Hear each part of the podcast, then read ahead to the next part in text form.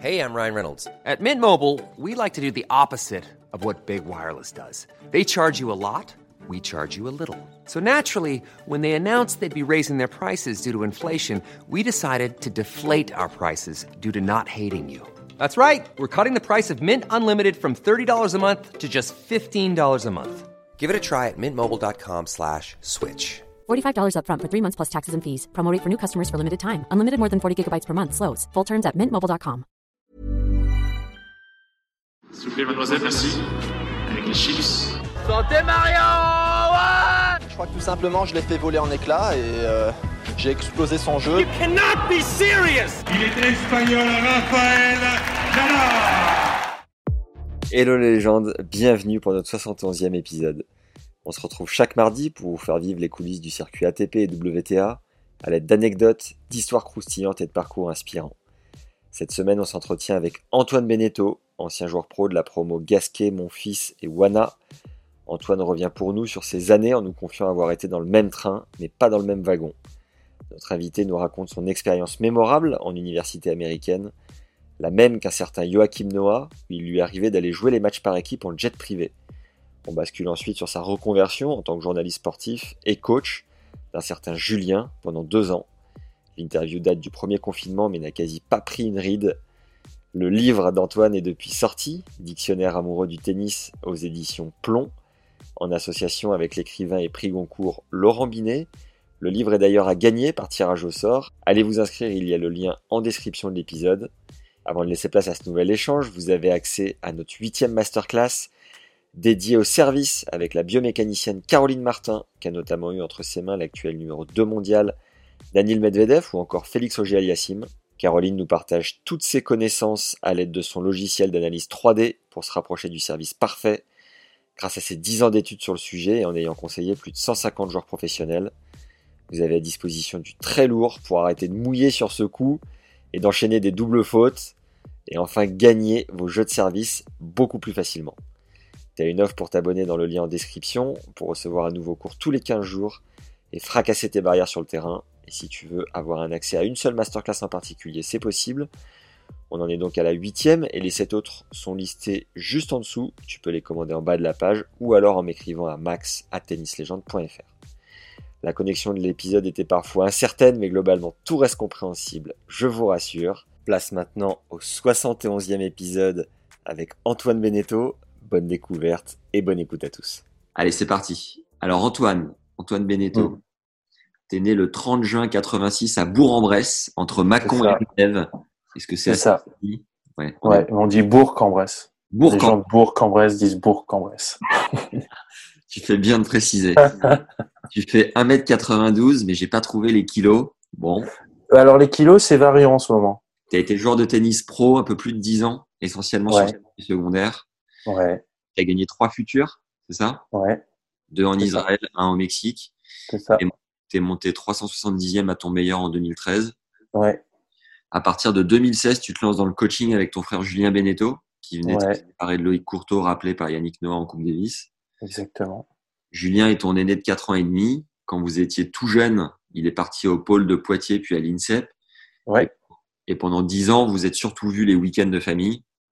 ouais, Tu dis dans un article pour l'équipe que vous n'aviez pas vraiment eu cette relation de frangin qui tourne à la relation de pote quand on devient ado et qu'on commence Ouais. entre autres à parler des filles. ouais, non, c'est vrai. Euh, mais vous entendiez hyper bien, vous regardiez les matchs de l'OM, les cassettes VHS de Michael Jordan et vous jouiez à la console. Et il y a un truc qui m'a surpris, c'est qu'à la console, tu n'avais pas le droit de gagner. Pourquoi? Ouais, c'est, je pense que c'est euh, quelque chose de, c'est la relation de frère qui, qui veut ça, c'est qu'un grand frère va pas accepter de perdre contre son petit frère. Donc, euh, donc c'était, euh, je disais, euh, je disais en rigolant que je le battais souvent, mais je le battais rarement, mais quand ça arrivait, il était très énervé. Donc, euh, donc voilà, c'était, euh, je savais que si je gagnais, il allait y avoir une menace euh, de représailles pas physique ou du moins pas violente, mais euh, mais il pouvait y avoir des représailles, ouais, effectivement.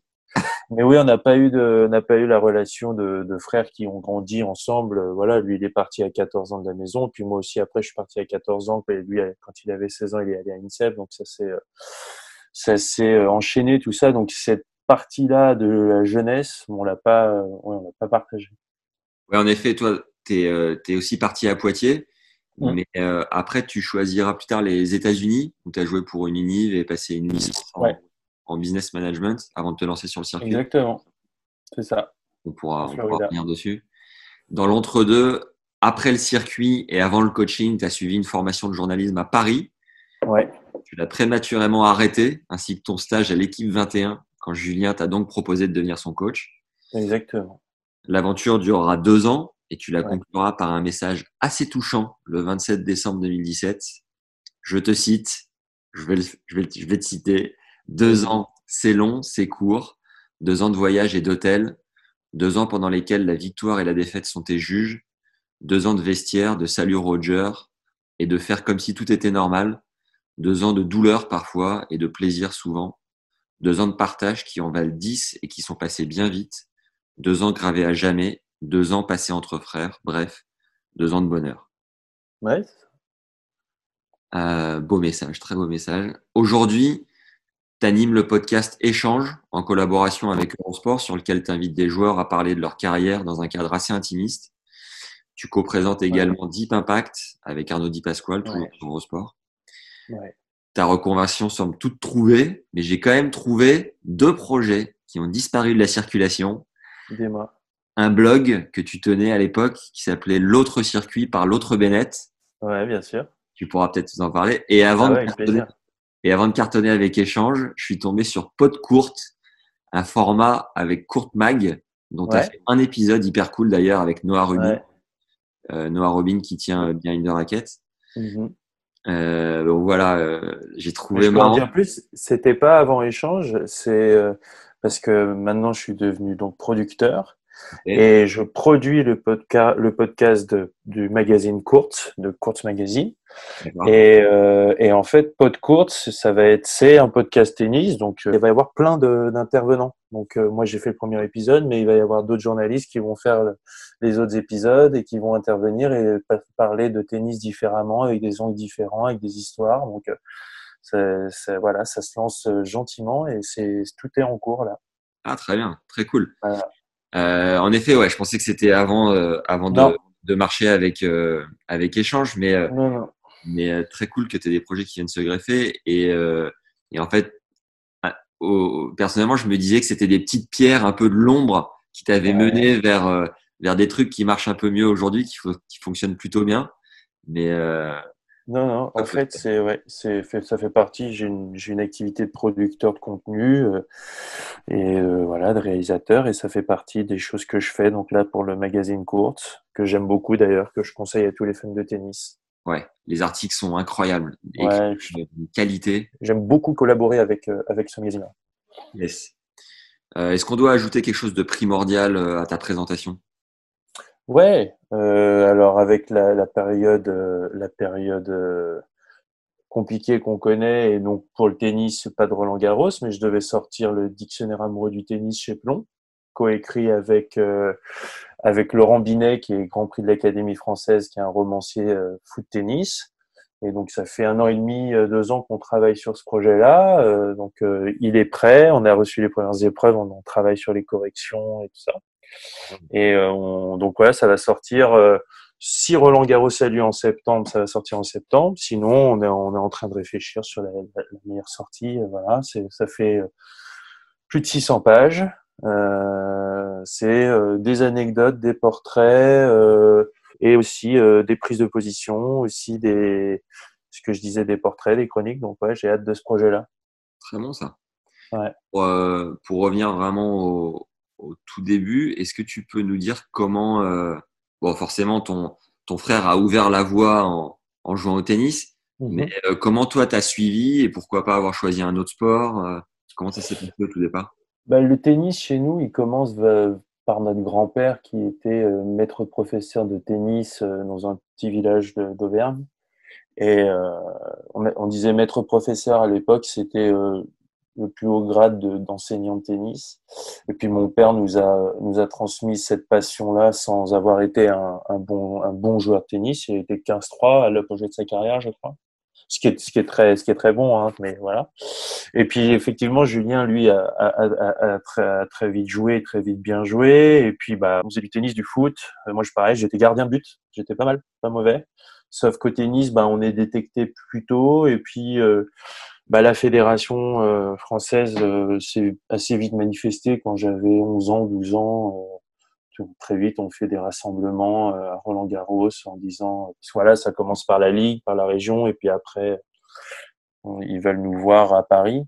Et, euh, donc voilà, ça, ça, ça, a commencé comme ça. Et puis après, bon bah voilà, moi on parle vraiment d'une, on est une famille de, de, on est des fous de sport. Euh, le tennis, il y en avait tout le temps à la télé.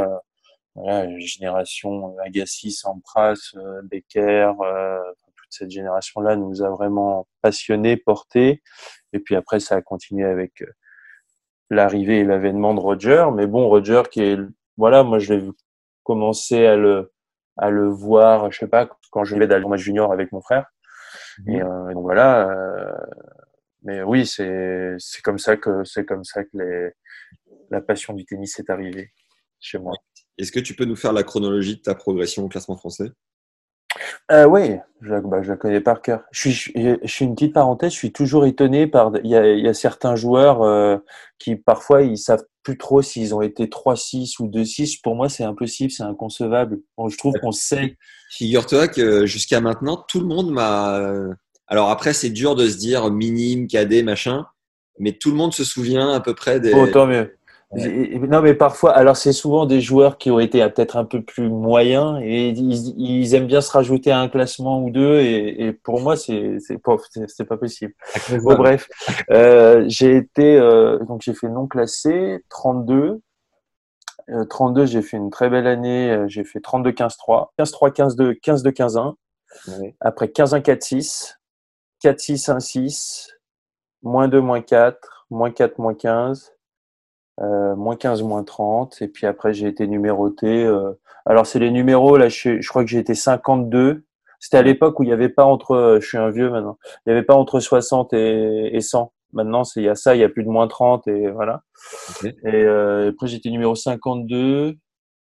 Et au mieux, j'ai en France, j'ai été numéro 36. Voilà.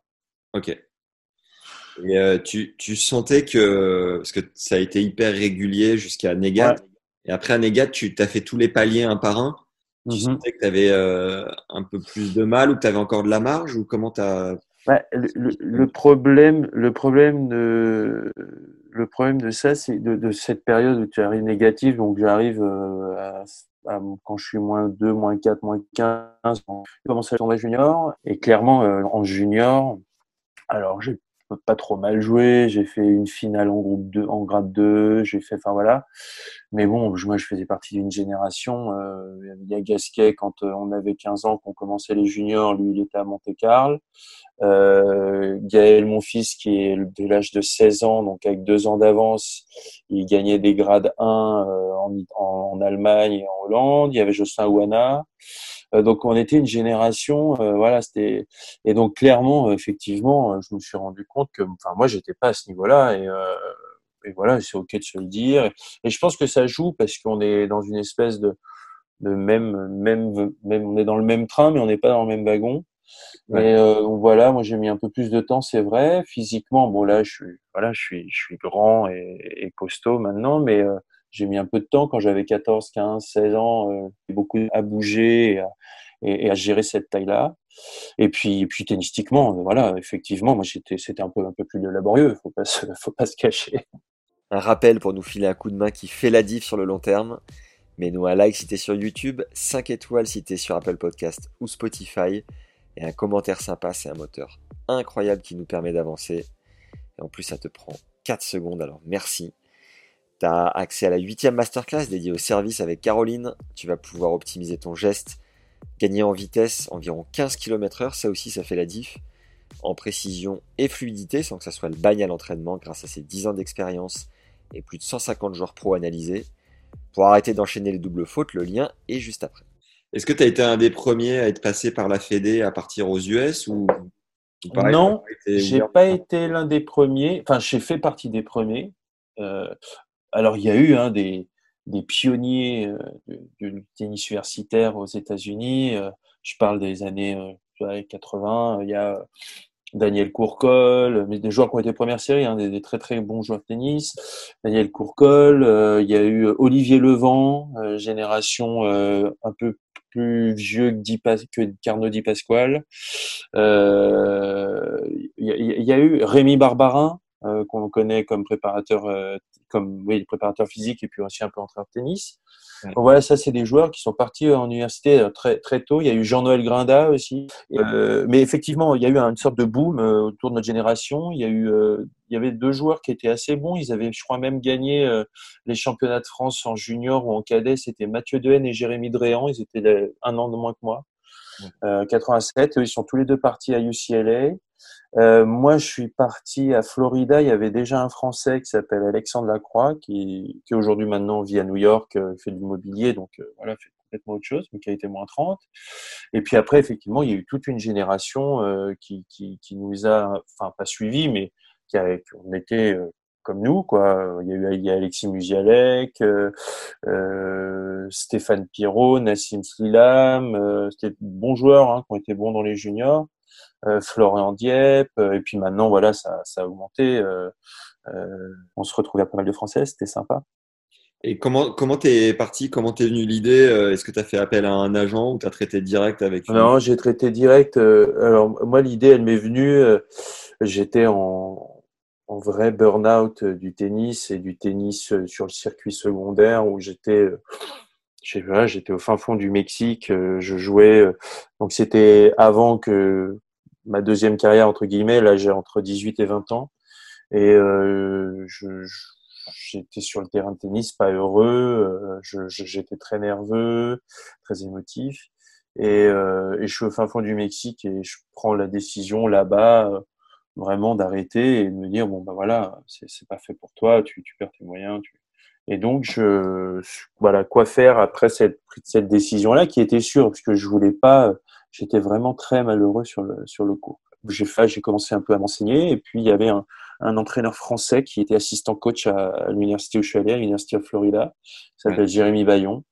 Et, euh, et donc euh, voilà, c'est comme ça. J'en ai, j'en ai parlé un peu à droite à gauche et puis euh, je me suis rendu compte que j'avais pas mal de gens dans l'entourage tennis qui étaient allés aux États-Unis et, euh, et ils, a eu, ils ont eu le, le coach que j'ai eu moi à Florida, il l'avait eu, par exemple, je parle d'Olivier Levent ou de Rémi Barbarin, ben, il l'avait eu à Mississippi State. Donc voilà, c'est une espèce de, de, un peu de réseau et de, et de recommandations qui a fait que je suis parti à Florida et, euh, et que ça a été génial. Quoi. Ton, du coup, tu étais déjà sur le circuit depuis combien de temps? Et est-ce que tu peux nous raconter ton premier point ATP euh, Alors ça faisait, euh, j'ai joué le, vraiment le circuit pendant un an et demi avant de partir aux États-Unis. Et ouais, mon premier point ATP, bien sûr, je me souviens, c'était à, c'était au futur de, de plaisir. Ok. Futur de plaisir. Et je me souviens, c'était contre un joueur qui était Steve Meyer. Ouais, d'accord. De moins 15 euh, à l'époque. Un mec très sympa. C'est, je crois, je jouais pas mal de fois, euh, voilà. Je crois que c'était, ouais, c'est, je me souviens très bien, c'était mon premier point ATP. Sur le terrain du fond, là-bas, de, à plaisir et euh... payer tes déplacements et tes frais sur le circuit à ce moment-là ouais, ouais, ouais, ouais, ouais, parce que j'étais plus à la Fédé. En fait, quand je suis, moi, j'étais en pôle France euh, avec la Fédé jusqu'à 18 ans. Puis à 18 ans, ils ont eu, la Fédé a fait le choix de garder vraiment, euh, ils ont mis le paquet sur Gaël et Jocelyn, Ouana. Et, euh, et donc, ils, voilà, le reste, on était une génération de joueurs à moins 15, moins 30. Euh, et euh, c'est Sébastien Louis, euh, moi, Vincent Millot, a, a, vraiment bien joué et a percé plus tard. Euh, donc voilà. Et comment tu faisais, tu, faisais des matchs par équipe pour te payer tes déplacements ou... Je faisais des matchs par équipe. Mes parents pouvaient, euh, j'ai eu la chance d'avoir des parents qui pouvaient m'aider. Et puis ouais, je, je, faisais des matchs par équipe. Euh, euh, bah, de, depuis que j'avais l'âge de 16 ans, 15 ans, j'arrivais à trouver des clubs. Euh, enfin, non, je, je, suis resté le plus longtemps au tennis club de Bourg-en-Bresse. Et puis après, j'ai intégré un super club qui est le tennis club de Lyon, euh, un club historique en France. Et, euh, et c'était génial aussi. Et euh, ouais, effectivement, ça me finançait pas mal mes mes, mes tournois. Et puis j'avais la chance de pouvoir d'avoir mes parents qui m'aidaient. Et puis, et puis voilà, quoi. Financièrement, c'était. tu gagnes pas ta vie. Hein. Et tu, tu, euh, tu, tu, montes combien du coup avant de partir aux US Ouais, je suis monté, enfin c'était, j'étais nul, 800. C'est fou quand même de se dire qu'il y a. Avec que points. Euh... C'est fou de se dire qu'il y a 800, 900 mondial dans le monde. On se considère encore comme nul. Enfin, bah, le rêve, le rêve, c'est, enfin, tu vois, c'est comme moi on me demandait ce que je voulais faire plus tard, c'était d'être numéro un mondial. Donc, euh, alors quand ça arrive, bah, c'est beau parce que tu l'avais dit avant, mais il y en a combien qui l'ont dit qui, qui n'ont jamais été? Oui, enfin, c'est nul, enfin, c'est nul par rapport aux, aux, objectifs que je me fixais et, et à mes, et à mes ambitions. Mais après, après, c'était nul aussi parce que j'arrivais, j'étais, j'avais 18 ans et que, et que je découvrais Paris et que, et que effectivement, je pense que j'avais pas du tout le, j'étais pas assez rigoureux dans, dans, dans l'hygiène de vie qu'il fallait avoir pour, pour aller au plus haut niveau. Je m'entraînais, je m'entraînais dur, mais je, je, je, pouvais céder aux tentations, quoi. C'était quoi? Tu sortais avec tes potes, tu buvais des coups bah, J'ai découvert, moi j'ai j'ai vécu dans un centre, on était huit joueurs de tennis de la Fédé, parce qu'en même temps de l'INSEP, il y en avait, il y avait un pôle France à Grenoble. Moi, j'étais dans le pôle France à Grenoble. Et là, on était huit mecs euh, perdus au fin fond de la campagne de Grenoble. Il fallait nous voir quand le week-end, on avait la sortie, on allait au centre-ville de Grenoble. On avait l'impression qu'on allait en boîte de nuit. Hein. C'était, euh, on allait juste aller au ciné et se faire un McDo le dimanche après-midi. C'était, euh, on était, on était bien tous les tous les huit là à prendre notre bus elle était magnifique. Et, euh, et, euh, et, donc, euh, ouais, je suis arrivé à Paris, j'ai découvert un peu la vie, la nuit, la, ce que c'est de, pareil, la, la, la séduction, parce que bah, on n'avait rien, quoi. et puis moi, j'étais un peu en retard, donc voilà, il y avait. Mais à l'époque, je le vivais pas très bien. Maintenant, avec le recul, ça va. Mais euh, il a, je pense que j'ai pas fait euh, avant 18 ans. Ben, il a fallu que je les fasse quand même un moment, quoi. Et donc, alors c'est pas des grosses, hein, mais mais ouais, il a, je les ai faites. Et donc, effectivement, c'est pas très, c'est pas très compatible avec la vie de, de, de, joueur de tennis de haut niveau et de sportif de haut niveau. Donc, tu traites directement avec l'assistant coach des US voilà. Et en fait, moi, il y a un problème qui se pose quand je vais aller aux États-Unis, c'est que j'ai euh, j'ai déjà joué deux ans ou un an et demi le circuit, donc il faut avoir le statut d'amateur et tout ça. Donc, en fait, j'ai pu aller aux États-Unis et j'ai pu aller en fac, mais j'ai j'ai pas joué pendant la première année. C'était une année de pénalité, en gros, que la fédération universitaire américaine, qui est très stricte et très regardante sur les règles, euh, à imposer. Donc euh, voilà, pendant un an, je me suis entraîné et voilà, j'ai étudié. Et... C'était, euh, franchement, c'était, c'était génial. Ça t'a, ça t'a permis de couper un peu et de te, et te ressourcer du burn-out que tu ressentais au fin fond du Mexique là? Ouais, ouais, ouais. Et puis, et puis surtout, j'étais heureux quoi. J'étais de nouveau heureux de jouer au tennis et donc c'était génial. Et tu, tu, tu ressentais quoi cette première année en Floride où il fait quand même beau 350 euh, jours d'année. Ouais, c'est une bulle, tu, tu, rentres dans une bulle. à, l'époque, euh, c'était moins. Euh, alors bien sûr, on avait Internet et tout ça, mais il n'y avait pas les réseaux sociaux. Enfin, tu vois, on n'était pas. Euh, j'avais, j'avais pas autant d'informations que maintenant on pourrait avoir où tu peux aller sur le site et tu fais une visite 3D du campus. Je savais pas trop dans, quoi je m'engageais. On me parlait vaguement des, des ambiances euh, de football américain, de basket, mais moi je me suis dit leur truc de mascotte et de et de et de devenir un, gator parce que la, mascotte de, de ma fac c'est l'alligator de Floride. Et, ouais, j'y adhérais, j'y adhérais pas. Eh ben, ça a été tout le contraire. Donc, pendant, je suis arrivé là-bas, tout de suite, je me suis fait choper par ça. Ça a été franchement exceptionnel. Je suis entré dans une bulle. Tout est fait là-bas pour, euh, vraiment, tout est fait là-bas pour, euh, pour progresser, pour que tu te sentes bien, pour que tu représentes l'université de la meilleure des façons. Pour eux, tu es une espèce d'investissement où ils se disent, voilà, on va chercher, euh, euh un très bon joueur de tennis français, on va lui payer ses études et en retour, et ben quand il va voyager, quand il va euh, jouer, défendre les couleurs de l'université, ben, il va nous rendre euh, cet investissement en termes d'image et, et en termes de, ouais, de, de communication. Donc franchement, c'est exceptionnel. Tout, est fait pour, euh, que tu te sentes bien. On, on voyageait en jet privé de temps en temps, on voyageait en Rockstar Bus, tout était payé, on avait les meilleurs équipements possible et imaginable. Euh, un stade de 90 000 places de foot, une salle de 15 000 places en basket, euh, des champions olympiques euh, en natation, Ryan Lochte, le recordman du monde et le champion olympique pardon du triple saut qui est Christian Taylor. J'étais en cours avec lui. bon, j'étais aussi en cours avec Aaron Hernandez, le joueur de foot qui qui était au New England Patriots et qui a fini par par être inculpé pour, euh, pour triple homicide. Euh, il y a une série Netflix euh, sur lui en ce moment, donc voilà, je, je vous la conseille. Ben, C'était un pote de classe. Voilà. C'est monstrueux. Et évidemment, avec ton classement, tu avais bourse à 100%. Il te restait quoi à payer? Ouais. Euh, j'ai payé un tout petit peu la première année parce que euh, parce que voilà, je n'étais pas euh, éligible aux yeux de la fédération universitaire. Donc c'était un peu le deal que j'avais avec le coach. Je, je vais payer ma première année puis après la bourse complète. donc oui, il restait à payer parfois un peu un peu de bouffe, un peu de mais vraiment pas grand chose quoi. Un peu de picole en sortie. Ouais, mais et alors mais, mais c'est bizarre parce que le, rythme était quand même assez effréné. Alors bien sûr, quand on quand on pouvait sortir, on le sortait, on se gênait pas, mais euh, enfin franchement, le rythme c'était euh, on, se levait à 7 heures du mat, on allait en salle de muscu euh, à 7h30, 8h, après on allait en, cours, on déjeunait, on s'entraînait toute l'après-midi, euh, le soir on retravaillait, donc t'étais pris dans un truc, mais mais c'était ok. Alors après, bien sûr, euh, oui, on a fait, euh, c'était très sympa, c'était l'expérience universitaire comme on peut l'imaginer. Euh, c'était génial. T'étais en même temps que Joachim Noah ou pas? J'étais, je suis arrivé juste après lui soit parti au Bulls. Je l'ai vu plein de, plein de fois parce que parce qu'il revenait s'entraîner de temps en temps. il était resté très proche des joueurs et du coach de Billy Donovan, le coach de maintenant il coach en NBA, mais c'était le coach de l'équipe de basket à l'époque. Et, euh, et donc ouais ouais, on est, euh, j'ai côtoyé pas, pas mal de fois, euh, notamment en soirée de temps en temps. Et en termes d'entraînement pur, le ouais. T'as as progressé, tu revenais en France, tu jouais euh... de ton tennis?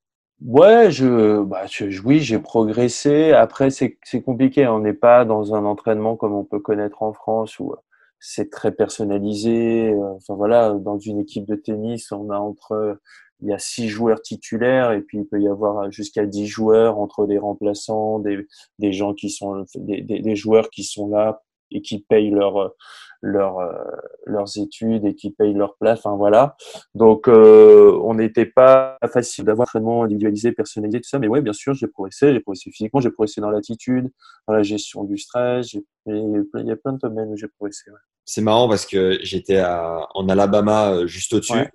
ouais. En division 1 aussi, et ouais. ça, me, ça me replonge dans, dans, pas mal de souvenirs. Mais du coup, ah, tu. Euh, ouais, c'est incroyable. Du coup, tu, l'été, quand tu revenais, tu, euh, tu faisais des tournois euh... J'essayais de faire quelques tournois. Il y a un été où j'étais blessé, je m'étais fait une, une hernie inguinale. Donc il y a un été, je suis rentré, je ne pouvais pas jouer, puis je suis reparti plutôt euh, en passant par Philadelphie pour me faire opérer là-bas. Mais euh, mais sinon euh, sinon ouais, je jouais je jouais des tournois, je jouais quelques futurs c'était pour un peu pour maintenir le niveau parce que après enfin voilà l'objectif je pouvais pas monter je pouvais pas enfin tu vois là c'était pas, pas, nécessaire quoi mentalement euh, t'en étais où? Parce que de faire tes études de rêver de choses enfin de te mettre un peu plus dans le concret comment est-ce que tu as fait pour ouais. sur le circuit finalement? Euh, en fait bah quand j'étais là-bas, je me suis dit bon, qu'est-ce que je veux faire? Je, je veux rentrer à, je commençais à me projeter, euh, que je vais rentrer. Euh, est-ce que je, j'enchaîne sur un master? Est-ce que et en fait j'avais toujours en moi cette envie de devenir joueur de tennis professionnel et d'y arriver. Donc je me suis dit écoute, t'as ton t'as ton diplôme, euh, voilà, et bah tu peux tu peux y aller quoi. Tu peux y aller, t'as ça au moins, et puis après tu après tu verras, mais euh, mais ouais, euh, bah, je, je regrette pas parce que en revanche, très vite après, je suis monté à. Enfin voilà, je, crois que le premier, bah, le premier que à mon diplôme, euh, je le gagne, je crois, au Mexique. Ouais, c'est ça. Beaucoup plus fort et plus armé que dans ton première partie de carrière. Et puis, au-delà de, du niveau, j'étais soulagé, quoi. J'étais, j'étais, j'avais cette sécurité-là d'avoir un diplôme et de, voilà, j'étais tranquille. J'étais tranquille, je, je me sentais fort, mais au-delà de ça, j'étais tranquille mentalement. Donc, euh, Juste avant de, avant d'aller trop loin dans la chronologie, est-ce que tu peux nous rappeler une anecdote, euh, je sais pas, de, de dingue que tu as vécu aux US pendant les quatre ans, pendant une rencontre peut-être, c'était la folie ou un match? Ouais, ouais, ouais, ouais. Bah, on est, euh, on est qualifié pour les, ce qu'on appelle les Sweet 16 des NCAA, donc c'est le, les, huitièmes de finale euh, du championnat américain. Et là, toutes les équipes de tout le pays. Et, euh, et là, on, donc c'est, on est à Georgia, euh, donc université, c'est l'université rivale de, de, de, de, mon université qui est Florida. Donc c'est en gros, c'est, je sais pas, c'est oui, c'est Marseille PSG. Quoi. Et on joue contre Georgia à Georgia. le match commence à 18 et le stade à Georgia, je sais pas, il fait 4000, 4000 places, un truc comme ça. Et là, on arrive, euh, mais on se fait, ben, ils nous détestent, quoi. On se fait, mais insulter et tout ça. Et en fait, les mecs, c'était, donc le stade est rempli et puis c'était chauffé toute la journée. Ils avaient bu, ils avaient bu et, euh, et moi je me souviens, je, je, jouais numéro 3 et j'allais chercher ma serviette et les mecs étaient tellement bourrés, j'arrivais à sentir leur haleine euh, chargée de bière et de vodka. Voilà, ils insultaient mon frère de tous les noms. C'était, c'était, c'est la meilleure atmosphère dans laquelle j'ai joué au tennis, quoi. Alors après, c'était hostile, mais, euh, mais c'était génial. Ils ont une, euh, ils ont une pratique que je connaissais pas qui s'appelle le tailgate. Ouais, voilà. Sur les parkings de. Exactement. Sur les parkings de stades de foot américains où les gars ils font des, ils font des barbecues entre deux bagnoles et ils s'enquillent ouais. pendant quatre heures. Exactement. C'est incroyable. Ok, et du coup, tu repars, euh, tu repars combien de temps sur le circuit? Comment s'est passée cette deuxième euh, partie de, Ça dure, euh, je crois, je crois que ça dure deux ans. je joue bien. j'ai des balles de match contre, contre des top 100. Je, je commence à jouer les challengers. J'ai balles de match contre Joao Souza au challenger à Guimarães, au Portugal, chez lui qui était tête de série numéro 1. Moi, j'étais à peine rentré. Et puis, euh, je mène, euh, mène 6-4, 5-4, 40-15. Il était 70e mondial, un truc comme ça. Et trois mois plus tard, il gagne Kuala Lumpur en finale contre mon frère. Et mon frère menait 6-4, 5-4, 40-30. Ouais, ça, c'est. En, en, trois mois des, à trois mois d'écart, c'est des anecdotes euh, assez drôles. Ça en dit, voilà, je pense que à un moment, je jouais bien, quoi. J'étais, je me sentais fort, je me sentais capable de rivaliser euh, sur le sur le circuit euh, affirmé euh, challenger. En revanche, au bout d'un moment, voilà, fallait gagner ces matchs-là. Je les ai pas gagnés. J'ai eu balle de match aussi contre Pospisil au Mexique en challenger. Euh, j'ai eu des voilà, j'étais pas loin de, de, de, au moins de au moins confirmer un niveau et voilà, ça m'a amené 370e mondial. Et puis après, j'étais 370, euh, enfin, à, ton, à, ton, à ton meilleur. Euh, Qu'est-ce que tu as envie de faire? Tu as envie de jouer des qualifs de grand chelem, mais euh, à quoi bon? Est-ce que ça va changer ta vie si tu arrives à être 250e mondial, sachant en plus, tu connais les efforts qu'il va falloir faire? Et puis quand cette, cette réponse a été très claire pour moi, je me suis dit, bah, ok, c'est bon, j'ai fait ce que j'avais à faire. Et puis, et puis voilà, puis ça c'est, puis ça c'est. après, je suis passé à autre chose, quoi. Que tu peux nous, sortir ta pire galère sur cette jungle des futurs, des challengers?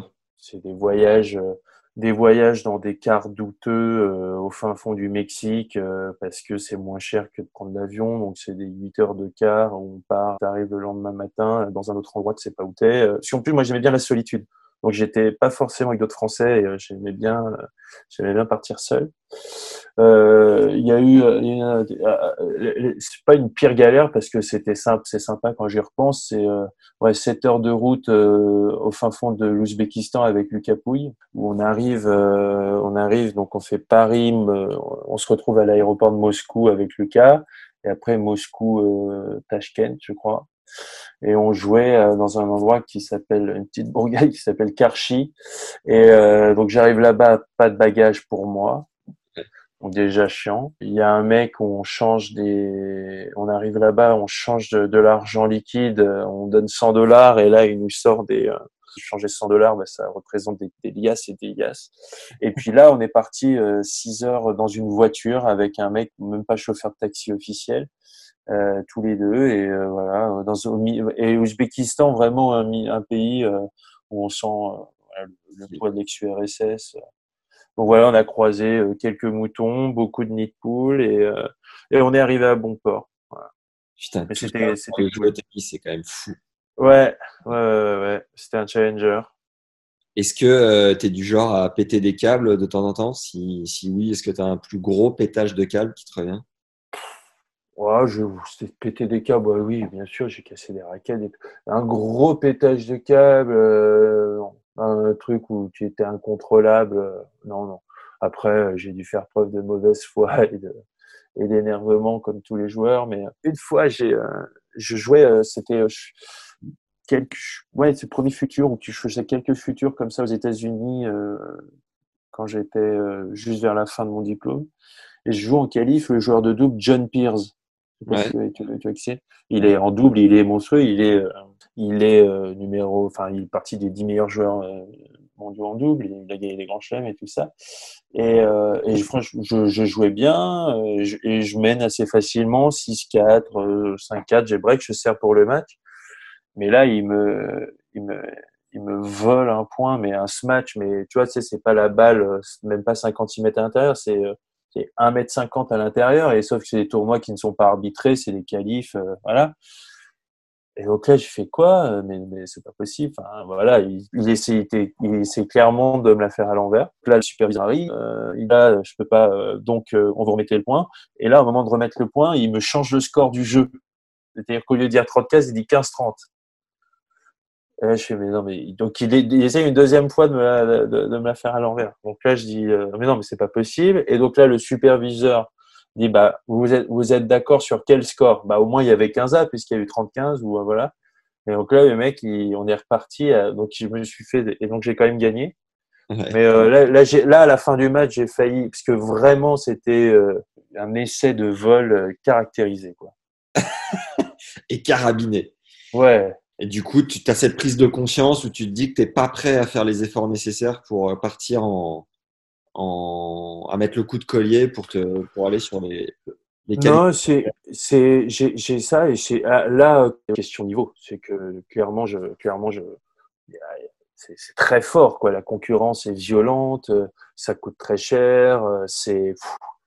et euh, et il y a des et il y a des joueurs qui ont le niveau de jeu moyen nécessaire euh, pour passer à travers ces étapes-là et et c'est ben voilà. Et moi, je n'avais clairement pas ça, donc c'est faut savoir.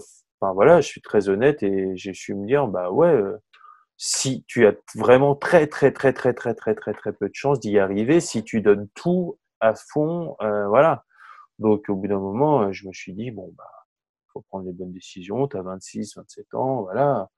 Il y a, y a une vie à construire et, et c'est ok, tu as tout donné et, et j'étais vraiment en accord avec. Euh, je vais pas, pas regretté une seconde quoi. Tu, tu voyageais tout le temps tout seul, sans coach? Ouais, si, il m'arrivait. Euh, en fait, quand, j'ai de nouveau, j'ai bien joué. euh, La Fédé m'a aidé. J'ai réintégré le Centre national d'entraînement euh, à Roland Garros. Et là, il y avait un entraîneur qui s'occupait d'un groupe et il nous arrivait d'avoir l'entraîneur quand on était en France, qui voyageait avec nous et c'était génial. C'était Loïs Bust et Jérôme Potier. ta saison, J'étais prêt à prendre ces décisions. ta saison te coûtait combien en moyenne Tu sais? Ah, ça coûte. Euh, pas les, sou- les chiffres en souvenir, mais on est euh, pas, on doit être entre. Je sais que la meilleure saison que j'ai faite, j'ai fini à zéro. Voilà. Ok. Voilà. Mais la meilleure au taquet, en allant jouer des tournois, euh, des, des tournois français tennis pro pour payer, en faisant des matchs par équipe en France, en faisant des matchs par équipe en Allemagne, enfin voilà. En Ouais. vraiment en faisant le. Donc il y a des, il y a des, il y a des saisons qui, qui m'ont coûté, euh, c'est sûr, euh, pas, entre 5, 15. C'est dur, très dur. Du coup, dans la, dans la foulée, tu t'embrayes direct sur le projet dans le journalisme ou comment Ouais. Non, ça va. ça- en fait, euh, j'ai embrayé parce que, comme tu l'as dit en début, j'avais euh, créé ce blog qui était relayé par l'équipe.fr, euh, l'autre circuit par l'autre Vénette. Ouais. Et euh, c'est comme, je, voilà, je- je- parce que j'ai une passion pour l'écriture assez, assez tôt. Et euh, voilà, c'était une façon de, de la vivre. Euh, et donc, ouais, euh, j'ai cherché une formation euh, qualifiante et qui, en plus, par laquelle on, je pouvais travailler. Et donc, euh, donc j'ai trouvé cette formation-là, une bonne école de journalisme à Paris, donc le CFPJ, et puis et puis un contrat en même temps à l'équipe 21. Yes. À l'époque, ça s'appelait comme ça. Et là, je faisais tous les sports, euh, le foot, le rugby. euh, C'était c'était très pétant. J'a- J'aimais j'aimais bien. Et puis j'ai appris euh, j'ai appris vraiment euh, ce que c'était ce métier-là, quoi. Et ton blog, l'autre circuit par l'autre Bennett, a eu. Il s'est arrêté après. mais il y a eu deux trois anecdotes cool en rapport avec ça? Je sais pas, ça t'a apporté une ou deux opportunités.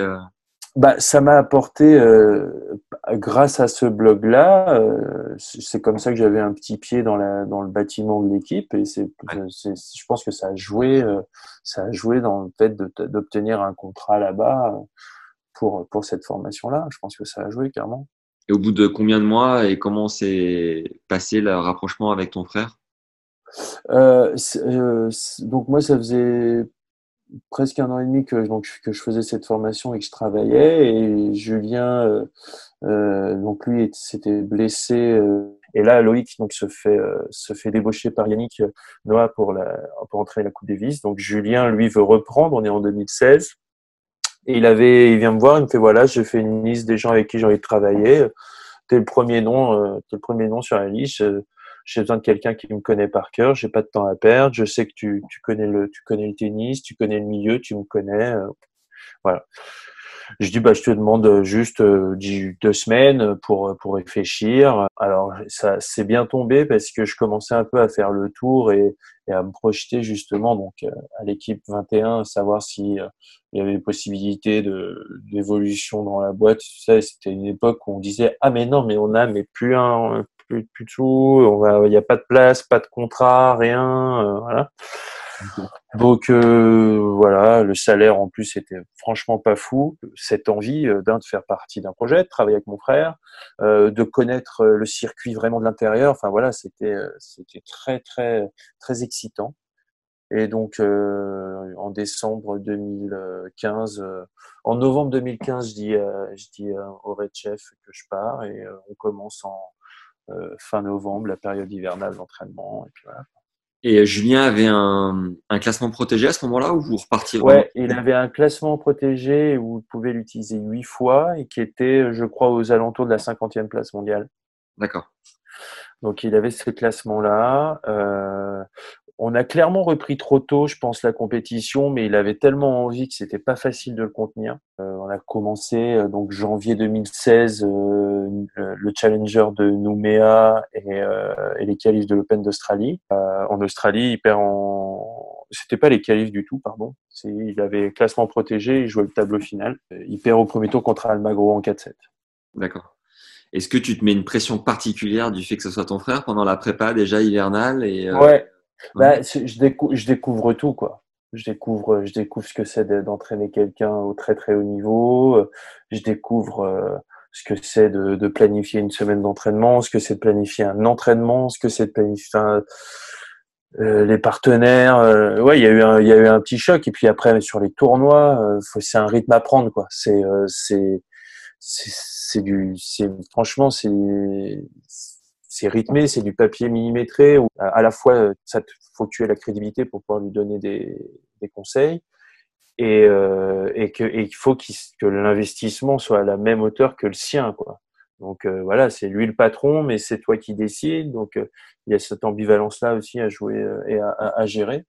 Mais euh, mais c'est très, en fait, très vite, c'est excitant. Mais je me dis, ok, ça va pas être juste à la cool, voyager avec ton frère, tranquille, voilà.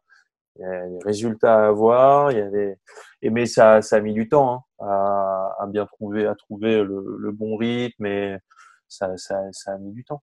Je veux dire, tu n'avais pas de BE forcément, donc comment Non. tu t'es formé Comment comment tu Beau, énormément, énormément de discussions, énormément de discussions avec des entraîneurs euh, français avec qui je m'entendais bien et, et énormément et, et qui m'ont aidé. euh, Emmanuel Planck, euh, Jean-Christophe Forel, Nicolas Renavant, Olivier Patience, Thierry Champion, et, non, et on, a de très très très très bons entraîneurs en France, et Olivier Ramos, euh, qui m'ont aidé et qui voilà, avaient des questions et euh, euh, j'étais ravi de, enfin tu vois, d'apprendre. Moi, je suis très, je suis très comme ça. Enfin, tu vois, j'ai voulu être, enfin, quand j'ai voulu être journaliste ou j'aurais pu, de par mon passé, dire bah voilà, est-ce que je peux commencer par ça? Non, il faut, I'm Sandra, and I'm just the professional your small business was looking for. But you didn't hire me because you didn't use LinkedIn jobs. LinkedIn has professionals you can't find anywhere else, including those who aren't actively looking for a new job but might be open to the perfect role, like me. In a given month, over 70% of LinkedIn users don't visit other leading job sites. So if you're not looking on LinkedIn, you'll miss out on great candidates like Sandra. Start hiring professionals like a professional. Post your free job on linkedin.com/people today. fallait que je fasse une formation, il fallait que j'apprenne quelque chose. Là, j'étais pris par le temps, donc je pouvais pas faire ce, DE et, euh, et voilà. Euh, en revanche, euh, ouais, j'ai beaucoup beaucoup discuté quoi. J'ai beaucoup beaucoup observé, beaucoup appris, voilà comme ça sur l'état. Et puis et puis en discutant avec Julien. Tu disais que que c'était un peu la découverte du très très haut niveau. Est-ce que du coup ça ça a mis en lumière les quelques euh, lacunes que toi, tu avais pu avoir, les quelques difficultés où tu n'étais pas forcément capable de faire l'investissement en plus? Est-ce que tu t'es comparé un peu à ton frère à ce moment-là en me disant Ah ouais, putain, c'est, on est de la même famille, mais on n'est clairement pas les deux mêmes hommes quoi? Ah, alors, j'avais pas besoin de ça pour, ça, pour, ça, pour euh, arriver à cette conclusion-là. Euh, ça a été vachement important pour nous deux de d'accepter ça d'accepter cette différence entre nous deux pour pouvoir avancer, d'accepter que par rapport à une situation où il y a deux points de vue différents.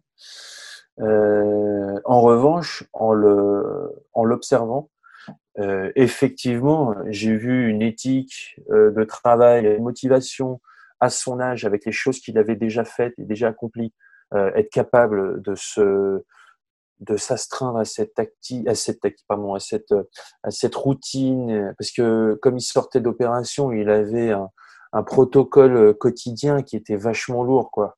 Euh, pour un entraîneur, un entraînement à, à 10 heures, euh, voilà, il arrivait euh, une heure et quart avant, il fallait se mettre en route, il fallait vraiment. Euh, et, et, en fait, ça après, je l'ai vu sur le circuit où ou quand tu voilà tu es dans des salles de gym et que tu vois les Koric, les Zverev, à cette jeune génération, des, des Chapovalov, des Ogi Aliassim, ou les mecs qui sont dans la salle de gym et euh, enfin voilà avant d'aller euh, sur le terrain d'entraînement de tennis, ils passent une heure et quart à, se mobiliser et à s'échauffer la moindre partie de leur corps où ils ont tous leur protocole et leur bah oui ça fait ça c'est clairement quelque chose euh, ouais j'ai vu quoi je me suis dit euh... et puis aussi une façon de penser hein mmh. c'est des c'est des joyeux dingues hein, tous euh, les ces championnes et ces champions euh, on a affaire à des, à des, gens qui ont des ouais qui ont des failles qui ont des qui ont des, des névroses qui ont des envies qui ont des impulsions des, des l'instinct c'est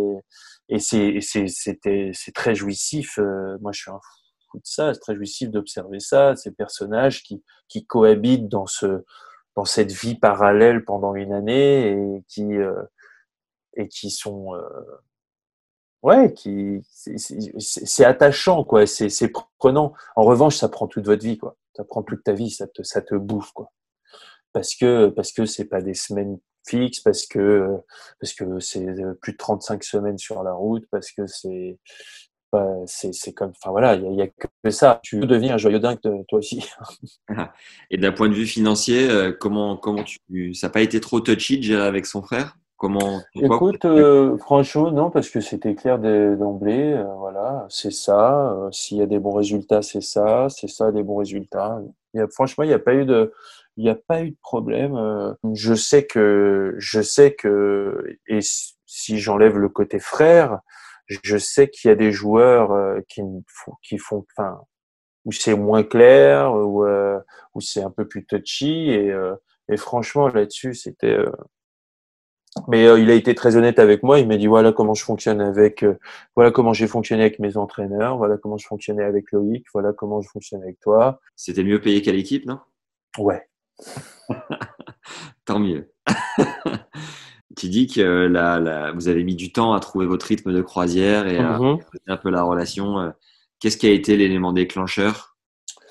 Euh, alors, l'élément déclencheur, il y en a eu, il y en a eu deux. Le premier, il a été, euh, ça a été, c'est, en fait, il, il a, il reprend donc les trois premiers mois où il joue. On, on rentre d'Australie où il était un peu juste physiquement, mais franchement, le niveau était plutôt, plutôt là. Et puis on se dit, bah là, c'est la, c'est la, la saison indoor en Europe, en France, des tournois qu'il aime bien euh, un peu moins demandant physiquement, il se sentait bien, il commençait un petit peu à, à se libérer de ses freins mentaux euh, d'un point de vue de déplacement et tout ça. Euh, On va, on est à Marseille, et là il joue Zverev, euh, le jeune. Ouais. Il fait un bon match et tout, et, euh, et il se reblesse au, et là il se blesse au mollet. Il se fait une espèce de délongation et tout ça. Et là, il reprend pour six semaines et là, c'était dur. Et en fait, arrive assez vite euh, la saison sur terre battue, euh, avant Roland Garros, les Masters 1000 et tout ça. Et on se dit, bah, ok, le but c'est d'être prêt et d'être bon là-dessus, mais il faut faire des matchs, donc il faut, on va aller faire des challengers en Italie. Ouais. Euh, on va être humble. Et il fait premier tour avec une wildcard euh, du premier challenger et euh, de deuxième challenger. Il n'a pas de wildcard dans, les, dans le tableau final. Il, on voulait pas utiliser son classement protégé. Et là, il fait euh, deuxième tour des qualifs. Il perd en qualif d'un challenger. Chaud. Et donc là, là, on est dans le vestiaire après, dans un club un peu miteux euh, en Italie. Et là, euh, là, ouais, c'est très dur. À la fin de la discussion, on arrive à, à mettre des objectifs et euh, il, il m'arrive à, il, verbalise vraiment ses objectifs, euh, redevenir compétitif, revivre des grands moments en tournoi, être capable de se mettre en situation de, de, de battre des bons joueurs, euh, retrouver, euh, retrouver l'équipe de France de Coupe Davis. Voilà, en grosso modo, les objectifs. Et donc, à partir de là, il y a eu tout un plan euh, qui a été mis en place pour qu'il soit essayé d'être performant sur terre battue.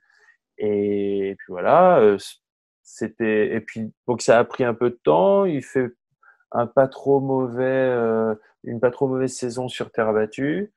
Euh, il fait un bon match contre Gasquet à, Rome. Euh, il fait. C'est pas c'est pas mauvais. Roland Garros, il perd contre Pouille.